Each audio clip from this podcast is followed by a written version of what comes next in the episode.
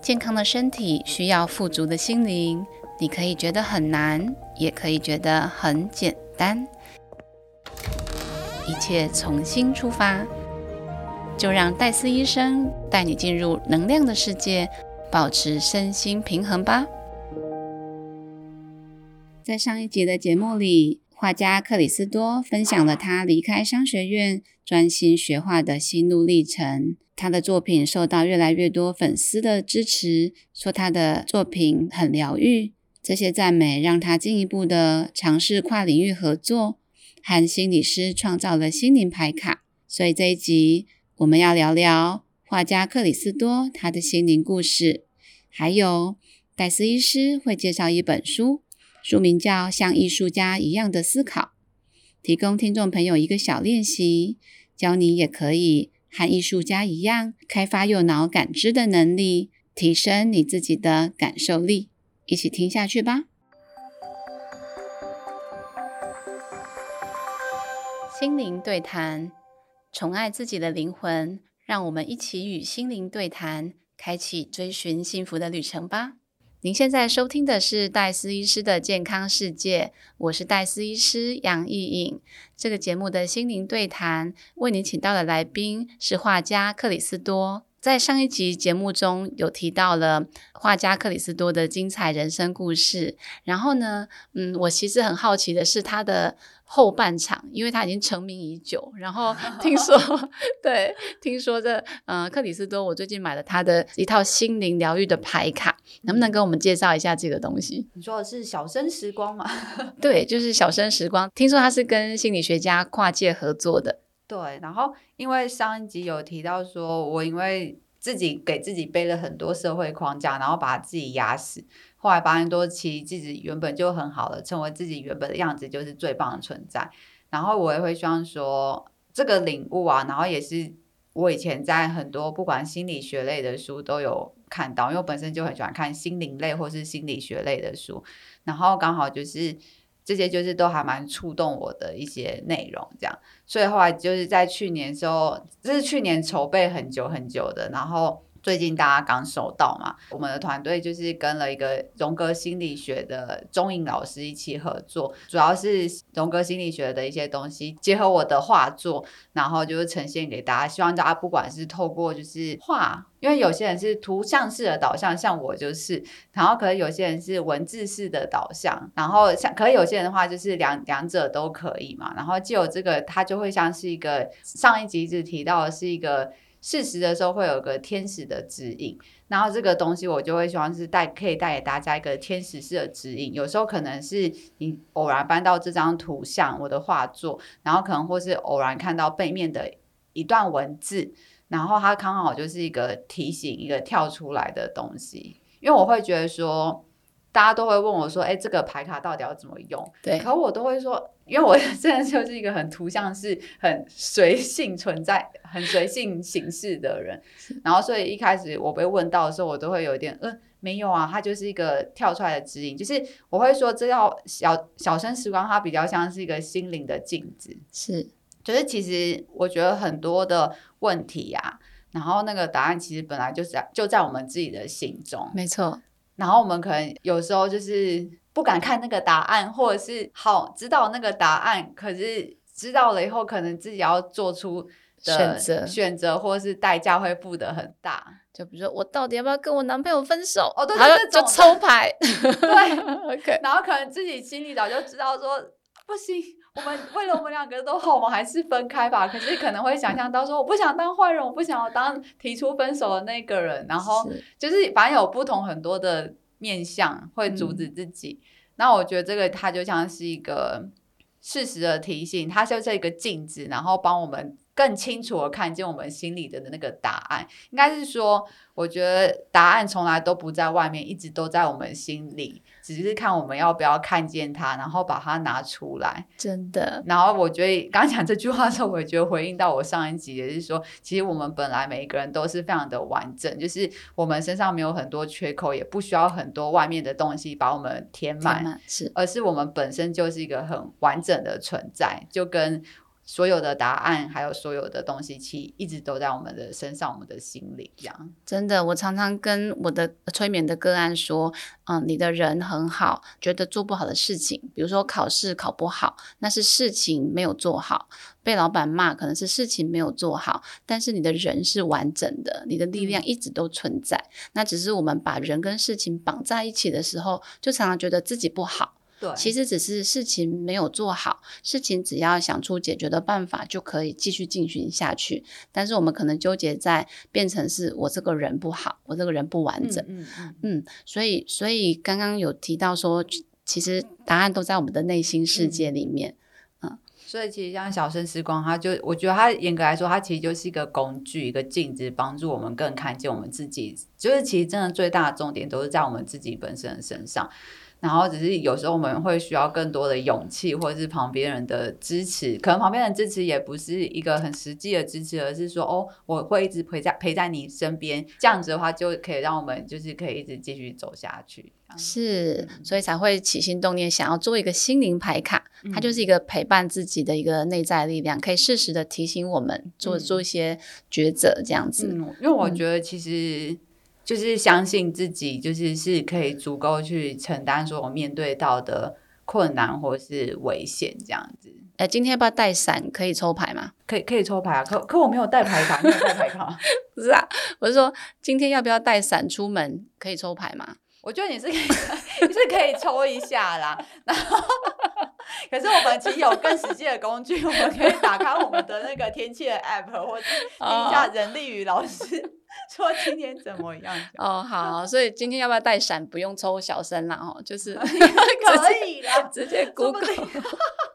我觉得这个呃，插题外话，就是要不要带伞？这个让我忽然想到一个，就是我们之前啊，就是反正有出过。比较最早期的小生时光的那个最早期的原老板，他们的他们就会觉得说，单纯以前只是我的小卡嘛，然后很多粉丝他们就会每天啊，就是给自己抽一张，然后比如说今天抽到。出门前给自己抽一张，然后给像是给自己一个鼓励。比如说今天抽到了向日葵，就就天哪，我今天一定是虽然今天是阴天，可是我今天感觉就是一个阳光普照，会很棒的一天。然后比如说今天就是他今天又抽到一个是很很漂亮的一个绚烂的星空，他就会觉得说，嗯，我今天被这一整片星空祝福，会遇到很多颗闪亮的星星，很多很棒的事情。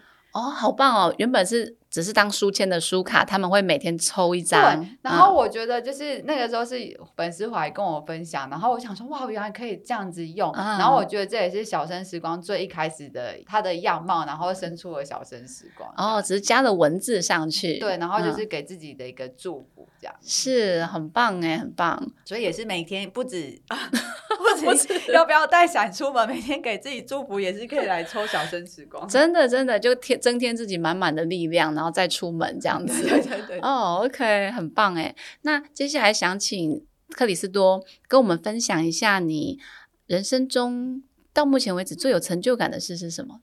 我觉得对旁边人来说听出来可能感觉还好，可我觉得最有成就感是一个人去旅行啊，因为对你来讲，以前一定要有伴，不然你不敢。对，然后因为我以前就会觉得很不不相信自己嘛，就是我真的有办法遇到就是忽然来的任何突发状况嘛，什么什么的。是，然后或者是说我就是遇到很多事情，有比如说好玩的事情或者很棒的事情，我就会希望当下有一个人可以立刻分享这样子。是，然后就会，可是后来我就发现到说，真的跨，就是因为花莲驻村的那一次跨出了第一步之后，后来就会发现说到说，哎，其实一个人旅行。可以更深刻的感受到身边更多的东西，这样子，或是看到以前不会看到的东西。比如说，像我之前有一次印象很深刻，单纯只是走在淡水的海边，以前就就天哪，一个人走在淡水海边好可怜啊 可是那一刻，我就是忽然听到说，哎，我以前都听不到那个海浪声，哎，可能因为这次只有我一个人，然后我就我就想说，哇，这个海浪声好好听哦，然后我就专门坐了很久，我就真的光只是在那边听海浪声，因为我觉得很平静，很好听。哦，一开始从我一个人出来好可怜，然后变成说，终于哎一个人，然后没有人讲话，所以反而可以静静的听到海浪的声音，然后可以享受那个海跟你陪伴的感觉。然后我觉得像是那个时候去被邀请回瑞士卡达参访的时候，因为一开始我经纪人有跟我一起参与前半段，可是那时候我就会觉得说，既然都来到瑞士了，当然要好好玩一下。然后，所以我后来就是就很害怕，可是我还是一个人留下来继续玩瑞士这样子。是，然后因为我很喜欢大自然，所以那时候我就一个人去爬山这样。哇！然后后来路上很多人都都跟我说：“你只有一个人吗？你好勇敢哦。”然后可我就觉得说：“啊，不就爬山嘛，也还好啊。”我就一直很好奇，说为什么很多人会说我很勇敢这件事情。然后后来我回来想说：“对我还蛮勇敢，我以前不敢跟旅行。而且你是从台湾过去，可能语言上也也有哦，或是文化背景有一层隔阂。对，可是因为可能那时候去大自然，因为会去大自然的人都是好的人，真的真的就是他们路上嗨，然后想说怎么怎么每个人都这么高兴，这样好像认识我啊，其实大家都不认识。对对对，嗯，然后我就发现到说，因为那个时候一个人就是慢慢的爬山，然后你也可以照自己的步调，然后比如说呃，以前跟很朋友去爬山的时候，大家可能就是会嬉嬉闹闹啊，然后或者是说要一起赶路，可是，在瑞士的时候。我那时候想说，我觉得这边好漂亮，我想要多停一下，你就可以停，就是可以完全掌控自己的步调什么的。真的。然后今天累了，想睡晚一点也可以。我就觉得，哎，其实一个人的旅行，我觉得很棒，很自在。然后，然后我觉得最有成就感是说，以前会会觉得自己不够，所以会希望很多人可以帮我解决我的问题。比如说，我现在迷路了，然后至少有一个人就是可以跟我一起讨论怎么走这样子。对。然后或者是就是类似这种状况，可我觉得那潜意识背后是一直相信自己没有办法面对自己，就是未来的任何的困难还是什么突发状况。可我后来发现到说，我不知道是我旅行运特别好还是怎样，我就发现到说，哎，我其实可以只有一个人旅行，可是所有的问题来都可以迎刃而解，而且甚至是他就是很顺的这样过去，我就觉得这这很神奇耶。然后我就发现到说，哎，我觉得。我其实好像比我想象中的强大跟厉害。是一个人旅行的心得，就是我其实比我想象中的还要强大跟厉害。对，然后可我也在想说，还是我旅行运特别，就是没有遇到什么意外。对对对对，然后我就我觉得说最有成就感是从这个一个人的去做很多事情跟旅行，发现到说有一部分新的自己长出来的感觉。是是没错，不是说你要选呃老公之前要带他去旅行一下，看一下这个人到底合不合这样。对，另一个面貌的自己长出来是什么样子这样子。哦，OK OK，好哦。如果说是人生最大的挫折呢？目前其实我想这题想很久，可是目前好像想不太到。然后我就在想说，会不会是因为都过了，所以就是那个挫折感也还好。哦，所以因为你刚刚提到，你都是很好奇的心态去体验它，然后把它想象成是一个过程。嗯嗯。可是我觉得，如果真的硬要说到挫折的话，我觉得真的还是上一集提到，就是那个考研究所的时候落榜的部分。是。然后，因为我觉得那时候真的。现在真的会觉得那个还好，可我觉得当下的话是那个时候是真的是一个人生的价值观，就是什么都没了，然后你不知道你的人生利基点是什么这样。所以现在看，其实已经你的人生已经是。脱胎换骨，就是因为从一个呃画家的职业到你原本设想的那个气管中间呢，父母亲的声音或是家人的声音，你是怎么应付的？哦，如果是父母亲的话，他们一开始就会想说你到底在干嘛？你干嘛不赶快去好好找一个工作？然后可是因为那时候连自己都有点不太清楚自己要怎么做，因为也没做过，所以就是连自己都很迷惘，然后会觉得说天啊，这时候家里的压力也好大哦。然后可是那时候也也也是有一点那个，也不想太去跟家里交代这部分，然后就还是自己默默的做这样子。我觉得，然后可能到现在的话，我觉得就是到现在的话，也是有点难以去好好解释说自己到底在做什么这样子。因为其实我做面向很多元啊，对。然后我觉得就是有时候跟人家解释的时候，人家可能也是一知半解，那我就接受到说。哦，他们就是不管怎么讲，好像还是无法真的完全的懂。可是他至少让他们知道说，我现在过得很开心，这样是。所以爸妈也呃不会再一直询问你说，哎，怎么不去找一个什么正职啊之类的？正当哎，正常的工作，对，正常的工作啊。我觉得应该是这样讲好了。以前会会一直想要去怕。让父母失望，是因为想要符合他们想象中的样子，也也或者说，我希望我自己在他们眼中是怎么样好的样貌，这样子是，就也是想要符合一个期望的样子，又是一个理想的框架。那现在呢？现在的话就会觉得啊，我现在就是过得很开心，这样就好了。就是有种其实没有想要跟谁交代，还是跟谁证明自己的感觉。然后我就觉得我好自由。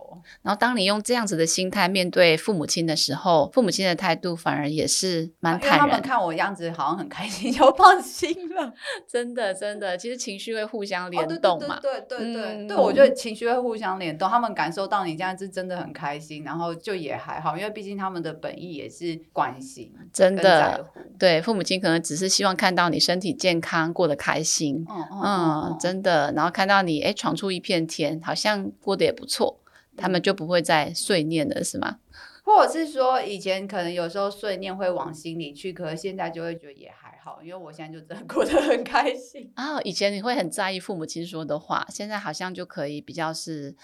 因为我觉得有时候在不一定是父母亲或者是一些身边的好朋友都是，就是我后来发现说，有时候会在意别人讲的话，其实是心里有一部分自己真的被戳中，就是自己心里其实也这么认为，可是可能那个自己是没有发现的，是是，然后就会觉得说那个人干嘛讲话这么难听，然后客后来发现到说，哎，其实事件是中立的，他讲话难听。是一件事情，那我们自己到底有没有被戳中？那戳中的原因是什么呢？我觉得反而是一个，虽然最戳的那点那个点会很痛，可是就也是帮助自己看清自己的那个到底自己在想什么。对，不想承认他说的是真的。对对对对对，不想承认他说的就是我心里想的。嗯嗯，然后就有一个生气，或是跟自己气那个人。可是其实后来发现到说没有，是在气自己。真的，真的是这样。哦，听起来你现在已经是接纳自己的全部的状况，所以是可以很很坦然、很开心、我觉得也没有真的到，我觉得 我觉得好像接纳自己所有的样貌这件事情，好像是一条永无止境的旅程。是因为以前就像刚才听到说，我刚才上一集有提到说，从花莲驻村的小朋友身上发现自己其实是完整的，可是我其实现在还是常会觉得自己有不完整的一刻，那我就会觉得说，哎，我那时候就已经发现，那为什么我现在好像还在原地踏步的感觉，就会觉得自己都还在原地踏步。可是后来就发现到说，没有，它就是一段旅程，没有所谓的原地踏步，而是原本你可能要我们要花一年时间才能走的五步。那现在可能半年时间就可以走五步了，那这样就是进步。没错，就更快的可以呃过去，有点像破关吧，一关一关一关不同的，然后可能会类似的感受，可是你更快的就可以度过它。对，就是。就把它想象成从一个点变成是一个很长的旅程的时候，对于当下很多有没有达成的那个执着，或是那种觉得自己不够好的，或是那种怨叹自己的感觉，就会比较过去这样。嗯哼，好哦，那。嗯，我知道很多人问你说你到底是怎么做到的，或者是一定身边也有很多朋友或是粉丝会说，我其实也很喜欢美术、艺术或是音乐，但是我不敢像你那样子就毅然决然的转职。嗯，那你会建议他们怎么做？我说我那时候毅然决然的转职这个部分，是我好像也没有毅然决然，因为我一开始也是没有什么的。哦，你先去印刷厂先当个行政职，因为我觉得这个要分成说，有些人可能是比如说在当工程师十几年了，然后现在幻想要转做摄影师，然后这种话，我觉得我没有办法回答，因为 这个就是这个人生历程跟我是不太一样，因为我算是从我不是那种做十多年什么什么，然后转，我是等于说一开始就慢慢的这样子去转，对，就是如果真的是有兴趣想要往这方面的话。我现在真的会比较实际的 说，就是用自己擅长的东西赚钱。支持自己喜欢的东西哦，就是比如说你真的是工程师，然后业余之之余，你去拍拍摄影的作品。对，就是我觉得喜欢的东西真的不一定要当成工作。是以前的话，我以前就会觉得说，你喜欢的东西就去追求啊。那这个就是 后来觉得哦，真的太天真了，就是反而会磨掉原本真的。喜欢的东西是那那可是真的自己本身就有个很擅长的东西，那干嘛就就好好利用它嘛？它就是一个工具，可以帮助我们支撑自己，就是获得就是经济能力，可以去支持自己喜欢兴趣的这样子。是，然后可我觉得说，对于自己有喜喜欢有兴趣的东西，其实真的最重要的就是长期的、长期而不断持续的累积跟创作，这才是最重要的。这样。就坚持不放弃自己喜欢的东西。对啊，而且嗯真的喜欢的东西的话，一定会一直持续啊。然后如果真的 没有持续下去的话，不见得也刚好说，嗯，好险没有把它变成正职。好哦，那我们休息一下，再回来听听更精彩的克里斯多为我们分享画画的故事。我是戴思医师杨艺颖，您现在收听的是戴思医师的健康世界。本节目是心灵对谈的单元，在我身边是画家克里斯多。我们刚刚谈到他的画画呢，已经结合了心灵牌卡，走向心灵疗愈。那说实话呢，我自己是一个美术课成绩非常差的人，对我对自己的画画呢超没信心。对，然后所以呢，我是很羡慕克里斯多可以画出这么美丽，然后又这么可爱的的画，这样子。我我自己啊，有曾经去看到一本书，他说呢，看这本书立马就可以很会画画。那我心里想骗人，但是因为 但是因为他。卖的蛮好的，所以我就找来看这本书，叫《像艺术家一样思考》，然后作者是贝蒂·爱德华，那他是目前是呃加州大学的艺术教授。他这里面呢、就是想要打破我们对画画的既有的刻板印象，比如说就是有要天分，画画要天分之类的这种迷思。他是想要利用他的书来告诉所有的人，每一个人都可以画好画。那他的思思考逻辑是这样子，他说啊，我们的左脑呢都是擅长逻辑分析、思考或者是语言的，然后呢右脑才是从事抽象的，比如说音乐、艺术。画画这些，所以如果你要让你自己很会画画，你得先把左脑的思考那些关闭，然后让你的右脑尽情的发挥它的功能。所以他讲了一句话，他说：“为了进入右脑。”必须提出一个左脑会拒绝的任务。这句话太抽象，它里面所有的练习啊，都针对要提出一个左脑会拒绝的任务，所以它好多练习。比方说啊，嗯，他就跟人家讲说，你就找一幅你喜欢的画，然后把它倒着画，把它画九宫格之后呢，倒着画。你最好不要知道你现在在画什么。对，那这个画真的太莫名其妙。然后，对他这个练习方式真的 太莫名其妙。对，克里斯都有听过这样子的练习方法吗？其实我自己，我自己是曾经尝试有做类似的事情，因为我本本身是右撇子，然后我就有时候会想说，那我来试试看，今天只能用左手画画，然后结果怎么样？就很丑。然后他这里面还提出一个练习啊，其实听众朋友如果有兴趣也可以试试看。他说啊，你就用右手，如果你是右撇子，你就拿右手拿一支画笔，然后拿一支很大的白纸，然后呢，你回过头去，不可以看自己在画什么，不可以看到自己的画纸，你回头，然后把自己的左手打开，看着自己的左手，看得越仔细越好。然后呢，你就开始看着左手，好，从大拇指开始画，然后接着画上面的指纹，全程都不可以回头看，然后计时五分钟。那一开始呢，你就会觉得说，不可能吧？不看着画，然后只能看着我的呃左手，然后用右手画出来，然后心里会有很多的声音。就是说我到底在干嘛？我是白痴吗？然后你在开玩笑吧？然后，然后呢？呃，重点就是要把掌心的那些皱纹全部都画出来，然后越慢越好。它的目的呢，就是让铅笔啊，你你手上的铅笔缓慢的同步记录下你的感知。就在你记录那些掌心的皱纹的时候，那个当下你是全然的跟你的皱纹在一起，跟你的掌纹在一起。然后呢，把那些为什么要这样做的那个真的很白痴的这这些这些声音都关掉的时候，大约一分钟以后，这些小我的抗议就会渐渐消失，然后你的心智就会变得很宁静。那你会发现自己开始沉醉在眼中，就你看到手掌那些掌纹的那些令人惊叹的复杂样貌，你可能这一辈子都没有那么仔细看过左手的掌心有哪些掌纹，然后于是你的心智就会开始的安静下来，然后越来越可以沉浸在这些呃掌纹当中，然后开始允许自己乱画一通。允许自己的右手随意的挥洒，然后没有什么好让你害怕或是心神不宁的。那我们其实并不关心你画出来这幅画到底看看起来像不像手。事实上，它看起来一定不会像手。作者的目的只是要你记录你对手心皱纹的感知而已。所以我其实真的试了一一下，就按了五分钟，我真的做了这个测试。然后一开始也是觉得，嗯。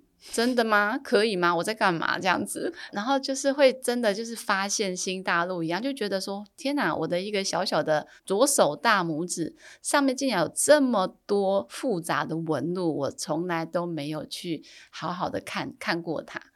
对，那是又是另外一种赞叹的，好像就是一花一世界，对，哎，一手一天堂这样子的概念，嗯、一手一天 堂，一手一天堂，对啊。那克里斯多在这方面，就是比如说你在绘画的时候，或是寻找题材，嗯、或是你是怎么样让自己沉浸在这里面？嗯，我觉得这本先讲这本书好，我觉得这本书还蛮有趣，因为有时候我会也是。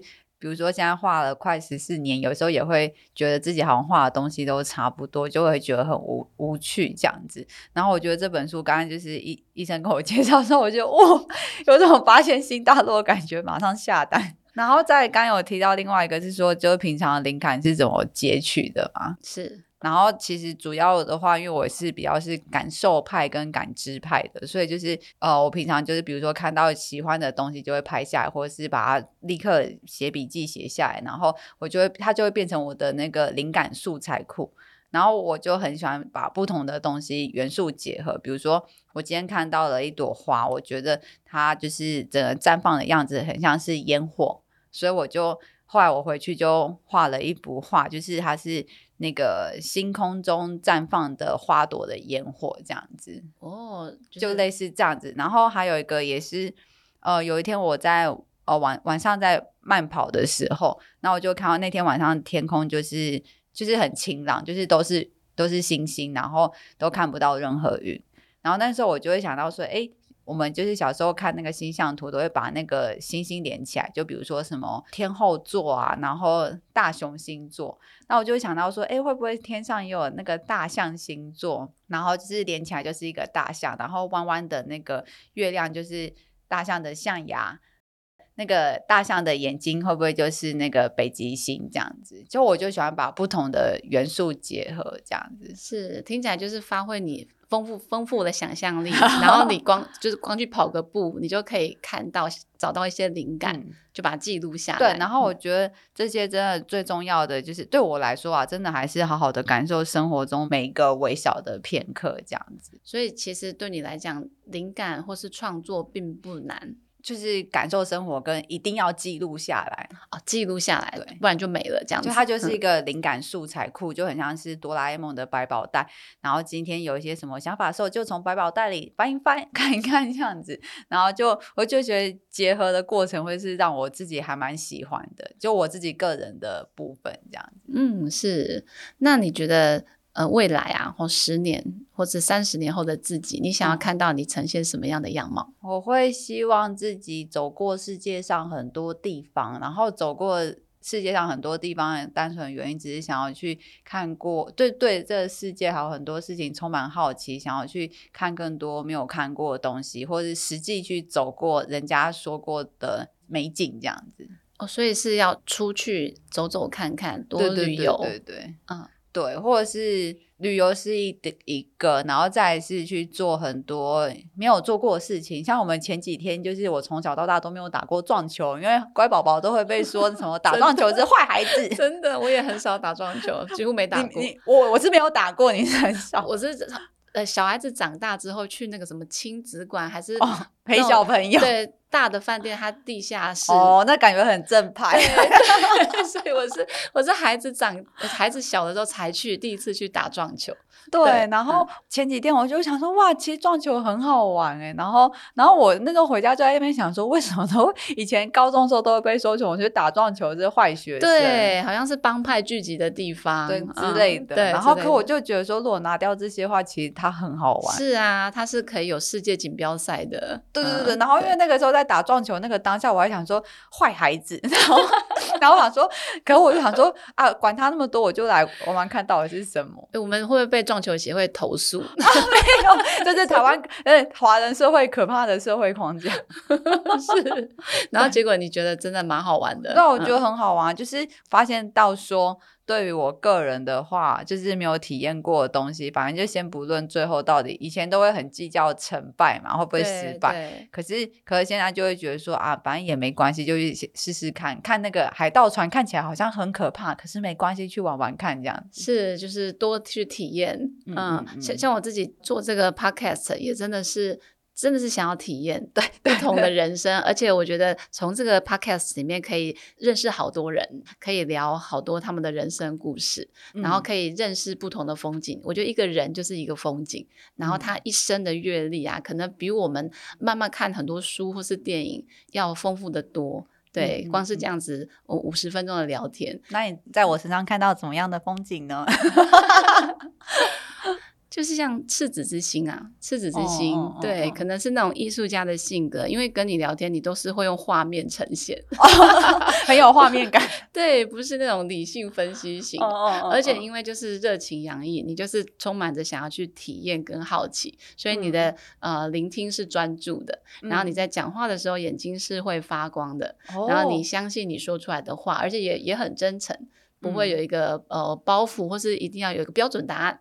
嗯的的回答这样子，所以从你身上我也呃我也收到一个很大的收获，就是嗯。我我是被你那个花莲驻村那个孩子的故事感动，嗯嗯。就是原来孩子他要的只是陪伴，不是我们真的要教他什么，我们的存在其实就是一个呃已经完整的，呃已经就可以发挥我们很大的力量。这个我在树身上也是这样树子，嗯嗯嗯嗯 嗯，有一次我走过一个行道树旁边，然后我就问他说：“你一个人在这边不是很无聊吗？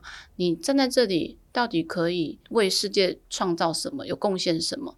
然后他就说：“我我很无聊，不会啊，不会啊，我忙得不得了呢。”那他就让我感觉他身上就从树根吸水上去，送到叶子，然后叶子再去光合作用啊，然后再产生呃氧气啊这些，然后然后叶子再枯萎，然后别的地方还有鸟过来，还有还有那个蚂蚁趴在他身上的感觉。他说我忙得不得了呢，我过得很开心。嗯对的那种东西，然后当下会感觉说，诶，它的存在本身就是一个嗯很丰富的流动，诶，嗯。它很里面好忙，对，嗯。然后我我就觉得说，我们人有时候觉得自己不重要，是因为我们在自己的里面，而没有跳脱出来看我跟这个世界的连接。就像说，我们身上穿的所有的衣服、用的袜子，那就是跟不知道多少人运送的人，然后做做鞋子的人，然后商家，就我穿光是穿一双袜子，就已经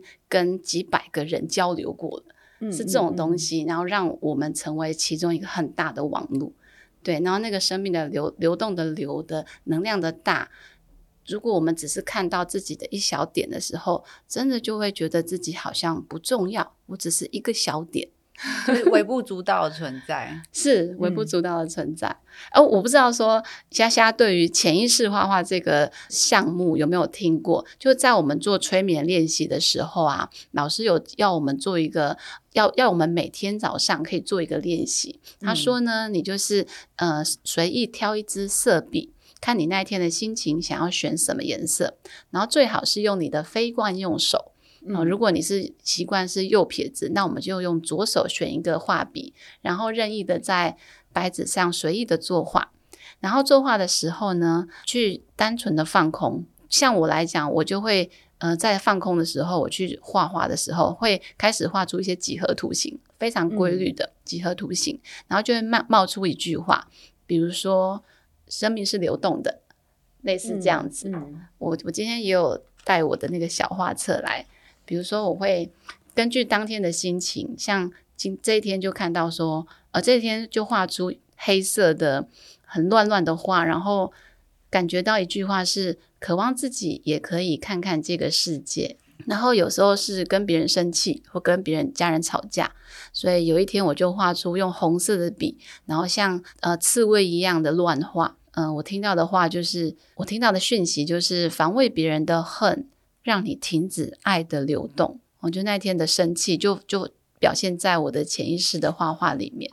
然后，嗯，有的时候是紫色的圈圈，然后我就会收到一个讯息，是我人生的意义是创造祥和和真理，就类似这样子。所以不知道在作画的时候有没有这种时刻，是你觉得是安静的，还是怎么样的感觉？我在画画的时候还蛮常会是哦，一般人家正规所会会讲心流两个字，心流，对对对 对。然后那个时候就真的就是完全就是脑袋是完全是空的，没有任何的想法。然后我在画画的时候，常常就是会是，比如说我一天 其实最多真的只能完成一幅画，因为一画完的时候，就是那个能量就会整个。消耗完就很累，很累，很累这样子。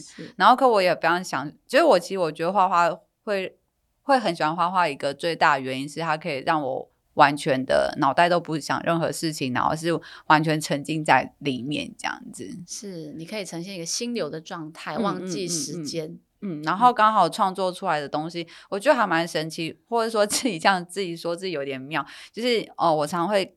过去会去看过自己过去的一些画的时候，就是看那些原稿的时候，不是电脑稿，是原稿的时候，会会被自己的那个能量在鼓励到，就是那个我觉得那个很难讲，它不是画的本身，而是它一整个回来的那个感觉跟能量，就是自己被自己鼓励这样子，不知道为什么，也不是一个实际的事件还是故事，或是。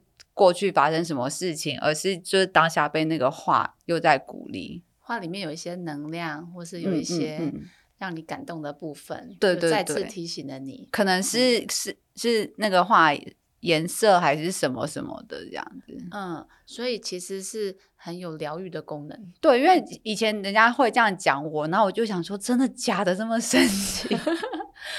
也有很多粉丝跟你回馈说你的画画有疗愈的。他一一直以来都是大家都会给我这样的回馈跟回应，说我画很温暖，会带给他们力量。然后以前都想说真的假的，然后 是等一下你自己 倒没有觉得有温暖有力量。不是不是，我的意思是说，因为这本来就是我自己画出来的东西，所以我会看看他非常非常的习惯。哦，你习惯了，对。然后所以人家讲的时候，我就觉得这么神奇。然后可是后来，我觉得我最近包括是最近才开始的。然后最近这这一两年，然后就看到自己过去某一些时时期的原稿的时候，因为有时候要整理嘛，然后就会觉得说，呃，就是因为可能当下就是可能需要整理的时候，都是属于有点迷惘或低潮的时候，就是我们回去看小时候的照片，然后才开始，对对对，才开始 才会有。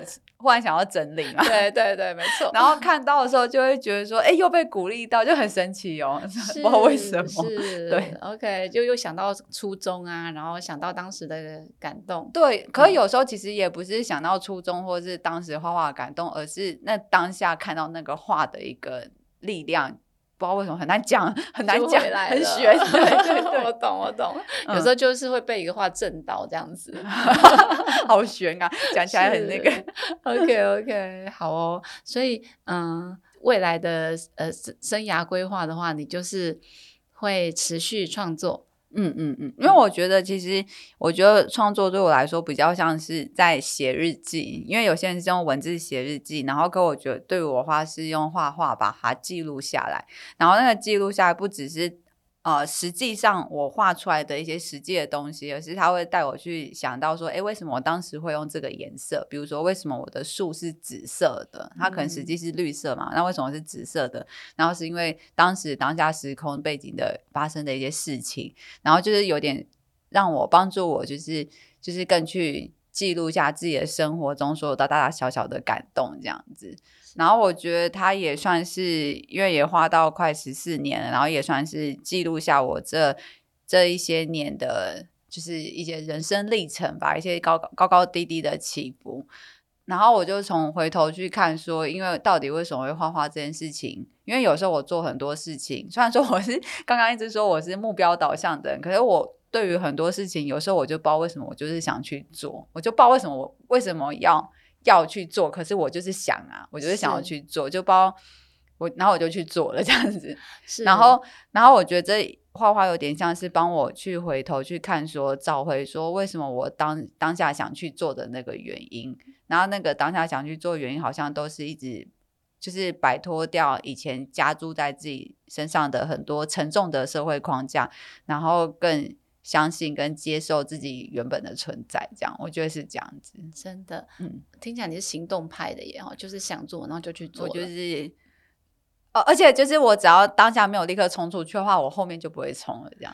哦，所以你是很呃把握机会的。对，我就想说要就是现在立刻马上，然后也会因为这个原因造成身边很多人的压力，然后我就立刻马上我就要出发这样子，然后反而是有时候想太多、规划太多，我最后就会可能就是会看到很多就是困难啊什么的，然后就不敢。前进，然后就就没做，所以要么我就是一定要赶快就冲出去。对，我记得有一次听你说你是买买买到机票，然后订好旅馆，你是不用管第一天去哪里，第二天去哪里的，就先买好，然后就冲过去，对对，然后再说是不是？对对对，有有有有，这种旅游方式可能会吓死很多人。哦，对对对对，就中间是没有行程规划的这样。对对，像像我 前两个礼拜去清迈也是啊，就是因为清迈可以去的点太多，然后就搞到，因为我是有一个选择。障碍的人啊，然后算了算了，反正先把那个住宿先定下来，到时候再说这样。嗯，然后结果呢？你后来是怎么抉择？说我今天要去哪里？我不会吗？看心情，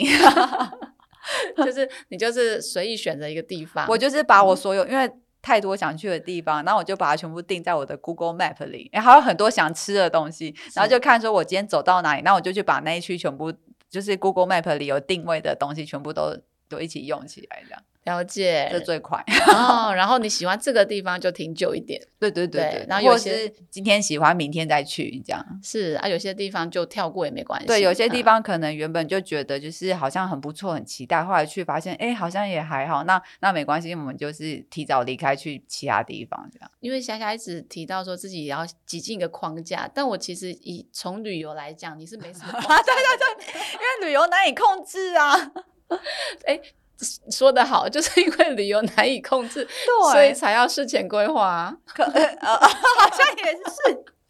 而且你知道，我可这样讲的时候，我后来发现，因为我这次去最近几次的自由行啊，就哦，我这次我上次就是疫情前出国，然后然后我就发现到说，有些地方自由行还是会安排一些当地的一些旅游行程。那我就发现到说，因为太习惯自己这种。很随性的旅游方式，所以参加有那种有行程，反而会觉得哦，你到底什么时候要？对对对 对，会有点痛苦。是是 是，就你就是很不适合参加旅行团那种。我渐渐发现了这件事情，然后然后反而很享受一个人，然后没有目标的这种随意的。对，然后比如说有时候买到不好吃的东西，他就啊算了，再去买下一个好吃的这样。是是是，就接受会踩雷这样子。对，嗯，因为也是在清迈有吃到一些雷这样。好，嗯，清迈一直也是我很想要去的地方，很棒。我们时间也差不多了，谢谢画家克里斯多今天来我们节目跟我们分享他是怎样进入。画画，然后成为一个呃正直的画家，并且从他的一些呃人生的框架里面，怎么样从低潮中、迷茫中再度的找到自己的力量。然后还有就是他在画画当中也找到了自己心灵疗愈，或者是给予自己重新再充满活力的能量的方式。如果你喜欢这一集的话，欢迎留言告诉我们你的心得哦。您现在收听的是戴斯医师的健康世界，我是戴斯医师师杨艺颖，我们下周空中再会，拜拜，拜拜。